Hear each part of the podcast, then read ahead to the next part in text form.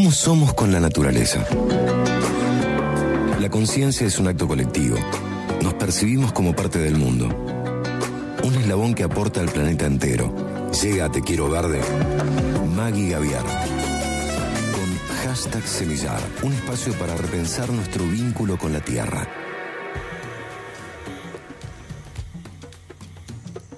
Hola, buenas tardes, ¿cómo están? Bueno, bienvenidas a esta nueva columna de Semillar. En el día de hoy quiero dar inicio a una semana que es la semana de la reparación. Concretamente el día de la reparación es el sábado que viene, es el 21 de octubre, pero siempre se hace una celebración y conmemoración previa. Reparar es uno de los oficios más históricos y, más viejos que tenemos eh, desde que existen las cosas, los objetos creados por las, las personas humanas. Y es algo que lamentablemente en los últimos 20, 30 años se ha desvalorizado muchísimo. Pero no porque realmente el trabajo valga menos o el oficio valga menos, sino que justamente son los mercados y el mismo sistema capitalista el que va desterrando ese oficio de la faz de la tierra y desterrando su valor eh, económico y, valor emocional, ¿no? Con la reparación de las cosas. Cuando hablamos de reparación es muy importante que podamos eh, hablar de obsolescencia programada, diseñada y percibida. La obsolescencia programada es la acción intencional que hacen los fabricantes, los mercados, las industrias, para que los productos dejen de servir en un tiempo determinado. Y en ese sentido es que voy a nombrar un ejemplo Mm, que seguramente nos ha pasado a todas las personas que tenemos un celular, y es que ese celular, posiblemente si yo me lo compro hoy, dentro de tres años, siendo muy generosa, va a dejar de funcionar, porque su sistema operativo va a quedar completamente obsoleto y no me va a permitir seguir usando las aplicaciones que quiero usar, eh, se va a empezar a tildar, se va, digamos, puede que yo haya cuidado como lo más valioso del mundo ese celular, pero en tres años les puedo asegurar que no va, a, no, va a ser útil porque su sistema operativo, que es algo que ya no depende de mí, de mi cuidado, va a dejar de andar. Entonces, bueno, quiero nombrar tres tipos de obsolescencias, que son la funcional y tecnológica, que se ha debido a este efecto funcional, que es el que les estoy nombrando como, como el ejemplo del celular. Luego tenemos la obsolescencia de calidad, que es después de un corto tiempo del producto ya empieza a presentar fallas y mal funcionamiento. Ahí de nuevo tenemos el mismo ejemplo. Y después la obsolescencia psicológica, que siembra la idea de que el producto deja de ser novedad o de última tendencia. Y este, a mi modo de ver, es el que más tenemos que estar atentos y el que más tenemos eh, acceso a poder ir por lo menos haciendo algo al respecto. Porque hay un juego muy, muy siniestro que hace el mercado con nuestra psiquis y con nuestros deseos, eh, de hacernos creer que las cosas que tenemos ya no sirven porque ya son viejas y ya perdieron valor, porque perdieron novedad, porque hay algo que es mejor, porque hay algo que es más estético, algo que es más lindo, que funciona un poquitito más rápido. Bueno, eso es muy peligroso, la obsolescencia psicológica. Entonces, bueno, Mm, digamos, como respuesta a, este tipo de obsolescencias, que es algo que realmente me parece muy importante en que profundicemos, surge el derecho a reparar, que es una respuesta a, eh, digamos, como una forma de combatir la obsolescencia programada.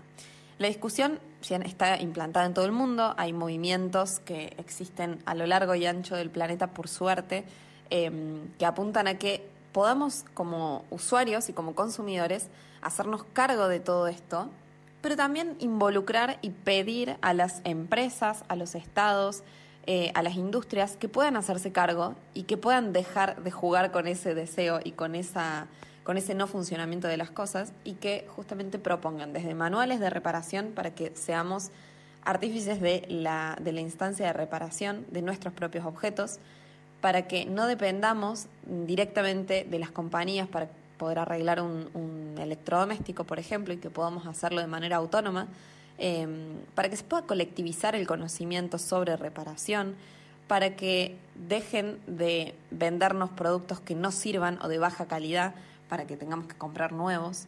Entonces, bueno, hay movimientos que justamente están em, peleando por ese tipo de cosas y me parece importantísimo traerlos a estos espacios porque eh, creo que desde nuestra individualidad podemos hacer muchísimo también como consumidores, como siempre lo decimos en este, en este podcast por lo menos. Así que, bueno, eso es lo que quiero dejar como, como conceptos hoy, la obsolescencia programada y la respuesta del, desde el derecho a reparar y desde verlo como un derecho y no como una, bueno, una cosa que hago de buena onda. Eh, o porque una cuestión económica, no, sino realmente que es un derecho de todas las personas. Y voy tirando eh, un, un, adelanto de lo que vamos a conversar el sábado que viene, que es sobre una propuesta de la cual orgullosamente formo parte, que es Córdoba Repara, eh, que los invito a que puedan buscarlo en redes sociales. Eh, es una propuesta de acá de Córdoba Capital que estamos impulsando desde hace varios años y que, bueno, justamente trabajamos en esto, en, pos de la reparación gratuita, colectiva e itinerante y autogestiva de las personas. Así que, bueno, pueden buscarlo en redes sociales, seguramente nos encuentran como Córdoba Repara y podemos conversar por ahí y seguir, obviamente, las propuestas que estamos impulsando constantemente. Nos vemos la semana que viene.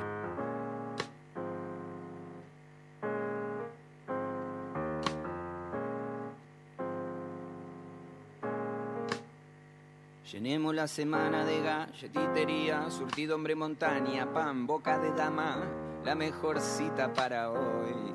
La boludina de pasión se convirtió en canción y Silvia propuso un pacto y lo grabamos.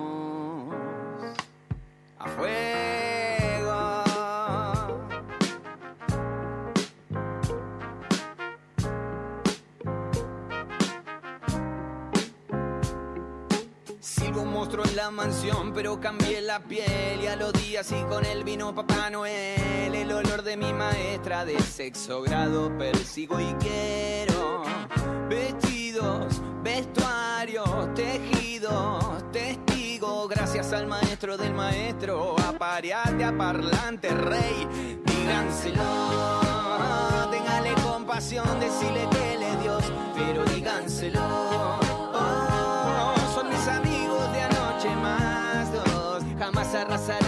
Casa. Capaz las almas blancas van para allá.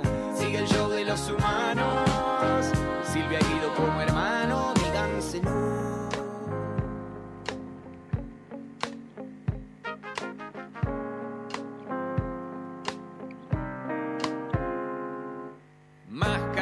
Cáscaras, lo banal, estética versus ética versus fonética versus la casa son los cimientos. Entre el vaso y el gato, el lobo vio pasar el tren. Solidez en los cimientos y piensa bien, piensa limpio.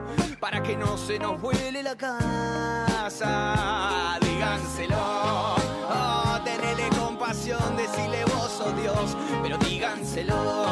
Oh, van mis amigos de anoche más dos. Atrás la trama matada para dramatar. Las almas blancas para allá, gran plan. Sigue el show de los humanos. Silvia y Guido como hermanos, díganselo.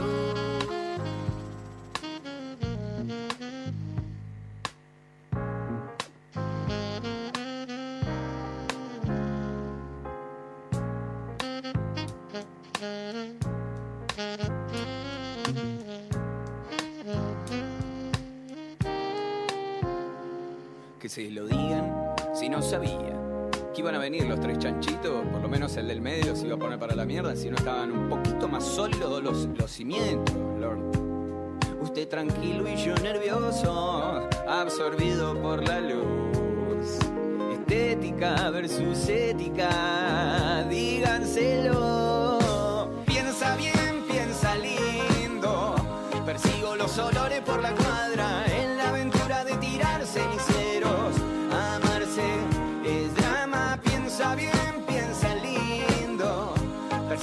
Los olores por la cuadra en la aventura de tirar ceniceros. Amarse es drama. Oh, díganselo. Son los de anoche más dos. Atrás a la trama matada para dramadar. Las almas blancas para allá, anda para allá. Sigue el show de los humanos.